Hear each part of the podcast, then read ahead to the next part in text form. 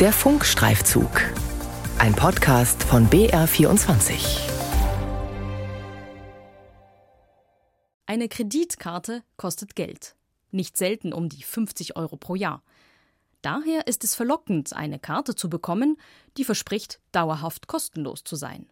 Und noch verführerischer ist es, wenn die Karte auch noch Rabatte beim Kauf ermöglicht oder Treuepunkte sammelt. Mein Name ist Isabel Hartmann und ich recherchiere als BR-Reporterin viel zu Verbraucherthemen. Eines Tages kam eine Frau auf mich zu, eine Ärztin. Sie erzählte, wie sie eine solche Kreditkarte mehr als 5000 Euro gekostet hatte. Das machte mich hellhörig. Ich bin der Spur gefolgt und tief eingetaucht in die raffinierte Welt der Revolving-Kreditkarten, die nur auf den ersten Blick kundenfreundlich sind. Teuer bezahlt, wie Revolving-Kreditkarten Verbraucher in die Schulden treiben. Ein Funkstreifzug von Isabel Hartmann. Gehen wir mal davon aus, Sie haben genug Geld auf dem Konto, um zum Beispiel Ihren Supermarkteinkauf zu bezahlen. Würden Sie dann einen Kredit aufnehmen, um Ihren Salat, Milch und Eierkauf in sehr kleinen Monatsraten abzustottern und darauf auch noch 15% Zinsen jährlich zahlen? Wahrscheinlich nicht. Auch die Münchner Ärztin, die wir auf ihren Wunsch Maria Hoffmann nennen, würde das nicht machen. Tat sie aber. Unbewusst. Fünf Jahre lang. Der Weg in die Schulden begann im Januar 2015 mit einer Werbeaktion für eine Karstadt-Kreditkarte.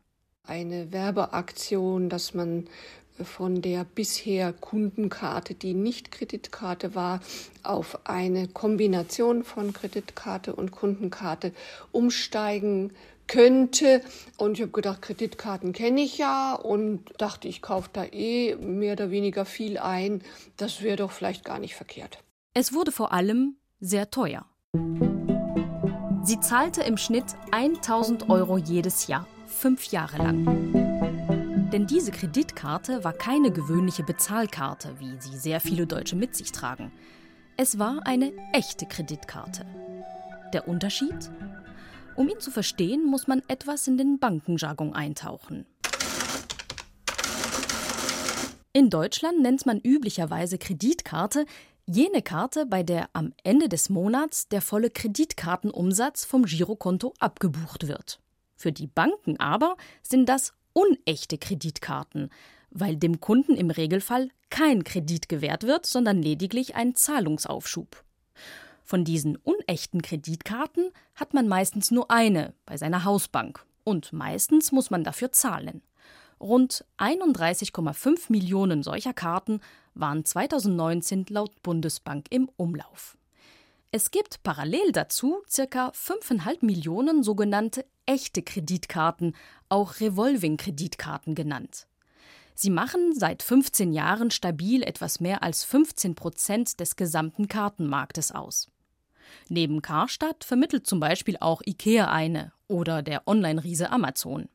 Die Postbank, Barclays, die BNP Paribas Consors, die Targobank Advantia, die LBB gehören zu den paar Banken, die in Deutschland welche ausgeben. Echte Kreditkarten haben drei Besonderheiten. Erstens.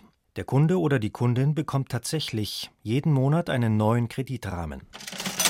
Zweitens, der Kunde bekommt ein extra Kreditkartenkonto, das er zusätzlich zum Girokonto im Auge behalten soll.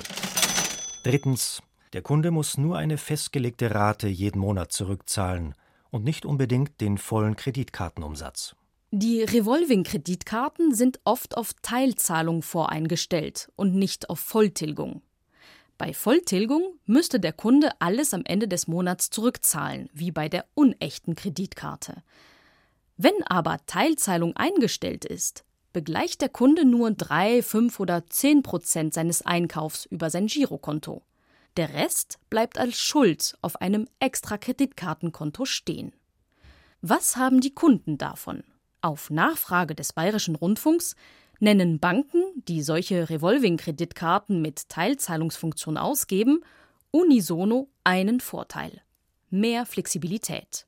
Die Landesbank Berlin damit können unsere Kundinnen ihre Ausgaben bei Bedarf in kleinere Beträge aufteilen und finanziell etwas Spielraum bewahren.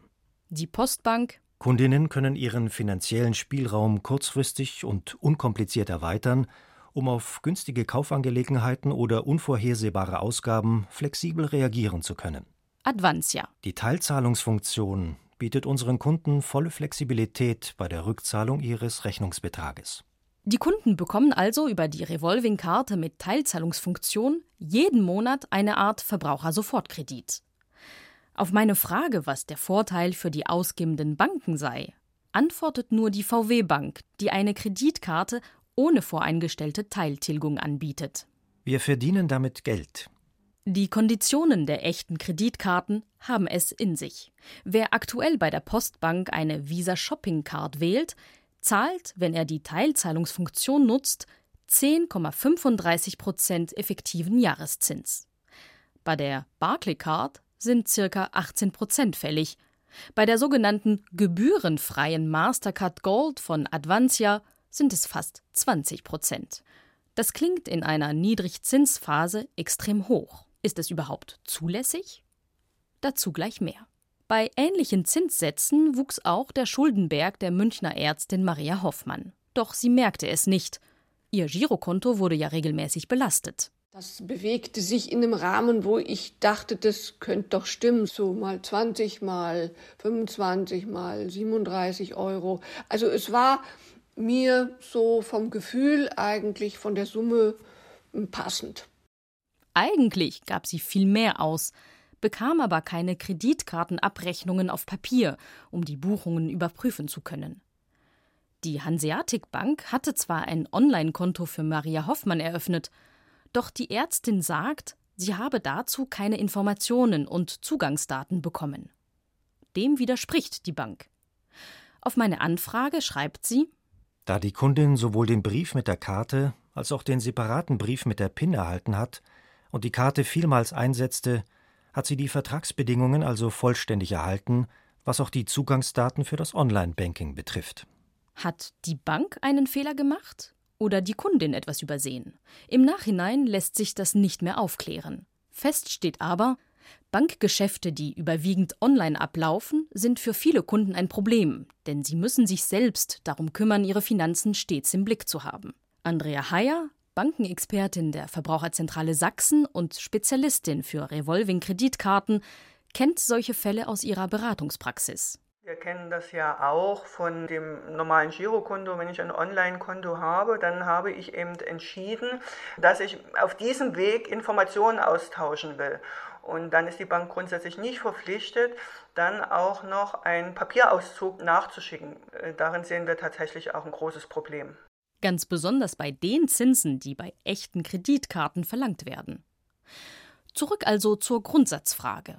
Sind Zinssätze von 15 oder 20 Prozent überhaupt legal? Ja, Verbraucherschützer kritisieren sie dennoch. Warum? Hier nochmal ein bisschen Banken-Insider-Wissen. Zinsen werden von der Bundesbank in verschiedenen Kategorien eingestuft und kalkuliert. Sie sind illegal, wenn sie in ihrer Kategorie den marktüblichen Durchschnittszins um mehr oder weniger als das Doppelte übertreffen. Dann gelten sie als Wucher. Entscheidend ist also, welche Kategorie gilt als Referenz? Udo Reifner ist Finanzexperte, Verbraucherrechtler, Anwalt. Er war lange einer der Direktoren des gemeinnützigen Instituts für Finanzdienstleistungen. Er saß auch im Verbraucherbeirat der BaFin, der Bundesanstalt für Finanzdienstleistungsaufsicht. Die soll Banken und Finanzdienstleistern auf die Finger schauen. Seit rund 40 Jahren verfolgt Udo Reifner die Entwicklung der Revolving-Kreditkarten. Jetzt ist es im Jahre 2010 der Lobby gelungen, die Bundesbank zu überzeugen, dass sie einen eigenen Zinssatz für echte Kreditkarten, also für diese Kreditkartenkredite nimmt. Die darf man also auch nicht vergleichen mit normalen Kleinkrediten. Das heißt, der Zinssatz bei echten Kreditkarten darf höher sein. Verbraucherschützer möchten, dass dies geändert wird. Hier sollte ein deutlich niedrigerer Zinssatz gelten, der für die sogenannten revolvierenden Kredite und Überziehungskredite an private Haushalte. Dafür setzt sich seit Jahren auf Bundesebene das Bündnis gegen Wucher ein, dem Verbraucherzentralen, Sozialverbände und Schuldnerberatungen angehören. Bisher ohne Erfolg. Wenn also die ausgebenden Institute ihren eigenen Zinssatz für Revolving-Kreditkarten wählen dürfen, wer kontrolliert dann, wie hoch er maximal sein darf? Die BaFin? Auf Nachfrage des Bayerischen Rundfunks winkt die Bankenaufsicht ab. Dies sei eine zivilrechtliche, keine aufsichtsrechtliche Frage. Auch das Bundesministerium der Justiz und für Verbraucherschutz verweist auf geltende rechtliche Regelungen und auf die ordentlichen Gerichte. Somit bleibt es jedem einzelnen Kunden überlassen, im Streitfall gegen die Bank zu klagen, die ihm Geld leiht. Ein Ungleichgewicht zu Ungunsten der Kunden findet Verbraucherschützer Udo Reifner und weist auf die Unterschiede hin. Ich brauche für so einen Vertrag auch schon zwei Tage und ich mache das seit 40 Jahren, um diesen Vertrag genau verstehen zu können. Das Problem ist, dass auch die Richter und die Beamten und die Bundestagsabgeordneten nicht durchblicken. Ich mache seit wirklich seit 40 Jahren Schulungen, habe auch schon an der Deutschen Richterakademie Richter geschult. Die verstehen das nicht. Und dann muss man jedes Mal ein paar Stunden reden und dann sagen sie, ist doch nicht möglich, ist doch nicht wahr. Die ganzen Verbraucherrechte bei Kreditkarten kommen die ja gar nicht zum Tragen. Wenn Sie jetzt einen Ratenkredit erhöhen, dann müssen Sie einen neuen abschließen, dann kriegen Sie wieder eine Widerrufsfrist, neue Informationen, neue Berechnungen, neuen Tilgungsplan und so. Das ist ja alles bei der Kreditkarte nicht der Fall. Die Ärztin und Karstadt-Kundin Maria Hoffmann merkte erst nach fünf Jahren, dass etwas schief lief. An der Kasse ging ihre Kreditkarte plötzlich nicht mehr. Es stellte sich heraus, sie hatte ihren Kreditrahmen überzogen und bereits mehr als 5000 Euro Schulden angesammelt. Sie beschwerte sich beim ausstellenden Geldhaus, der Hanseatic Bank. Sie nahm eine Anwältin, erwirkte die Herausgabe einer Kopie ihres Vertrages, stellte den Fall der BaFin vor. Ohne Erfolg. Von der BaFin habe ich dann ein Schreiben bekommen, sie hätten sich mit der Hanseatic Bank in Kontakt gesetzt und die hätten gesagt, das wäre alles in Ordnung. Und ja, das würden sie mir mitteilen, das wäre alles rechtens. Auf Nachfrage des Bayerischen Rundfunks bestätigt die Hanseatic Bank die Auseinandersetzung und das für sie positive Ende. Der Vermittler der Kreditkarte, das Unternehmen Karstadt, erklärt wiederum, die Bedingungen und Funktionsweisen der Karte seien im Kreditantrag ausführlich beschrieben und durch den Kunden ausdrücklich akzeptiert worden. Ansonsten verweist der Konzern auf die Hanseatic Bank, denn das Vertragsverhältnis findet zwischen Kunde und Bank statt. Juristisch stimmt es. Jegliche Verantwortung ablehnen kann der Kaufhauskonzern aber nicht. Denn Einzelhändler können die Bedingungen der Kreditkarten, die sie ihren Kunden vermitteln, durchaus mitgestalten. Das zeigt der Fall der LBB. Die Berliner Sparkasse bietet als echte Kreditkarten sowohl die Amazon wie auch die ADAC-Kreditkarte an. Im Fall von Amazon ist die potenziell problematische Teilzahlungsfunktion als Grundeinstellung festgelegt. Bei der ADAC-Karte ist Volltilgung voreingestellt. So können die Kunden nicht so einfach in die Schulden rutschen. Dass Revolving-Kreditkarten für die ausgebenden Banken lukrativ sind, ist bei den Zinssätzen nicht verwunderlich. Nicht so offenkundig ist der Benefit für die vermittelnden Unternehmen wie Karstadt, Ikea oder Amazon. Finanzexperte Udo Reifner tippt darauf, dass Provisionen im Spiel sind. Ich kenne die Provisionshöhe nicht. Nur einen Verdienst haben wir noch außer Acht gelassen. Die drücken den Leuten noch eine Restschuldversicherung auf und die Restschuldversicherungsprämien, von denen den großen Teil, so hat es die BaFin jedenfalls selber festgestellt, bekommt dann derjenige, der das vermittelt hat. Da sind die Provisionen teilweise 60, 70 Prozent. Mit Restschuldversicherungen sichern Banken Kredite gegen Ausfallrisiken ab. Die Kosten dafür trägt der Kunde, sie fließen in den Effektivzins mit ein. Umstritten sind unter anderem die Provisionen, die bei Abschluss dieser Versicherungen gezahlt werden. Die Große Koalition hat angekündigt, die exzessiven Provisionen im Bereich der Restschuldversicherung, wie es wörtlich in einer Ankündigung des Bundesfinanzministeriums heißt, auf maximal zweieinhalb Prozent zu deckeln. Was da alles im Hintergrund abläuft, wenn ein Kunde den Vertrag für eine Revolving-Kreditkarte unterschreibt, das ist für Verbraucher schwer zu durchschauen. Die Kritik daran groß. Auch innerhalb der Bankenbranche unterstützen viele kundenstarke Häuser das Geschäftsmodell nicht. Auf Nachfrage des Bayerischen Rundfunks sagen zum Beispiel die Deutsche Bank oder die ING, Kreditkarten mit Teilzahlungsfunktion gehörten nicht zu ihrem Portfolio. Bei der Genossenschaft der Volksbanken Raiffeisenbanken mit mehr als 800 unabhängigen Filialen heißt es auf meine Anfrage, weniger als zehn Häuser in ganz Deutschland böten echte Kreditkarten an. Immer wieder höre ich bei meinen Recherchen von hochrangigen Bankmitarbeitern, derartige Karten seien Zockerprodukte, das passe nicht zum Selbstverständnis des eigenen Geldhauses. Maria Hoffmann, die Münchner Ärztin, konnte sich aus den Schulden befreien. Sie hatte genug Geld, um auf einen Schlag die rund 5000 Euro zu bezahlen.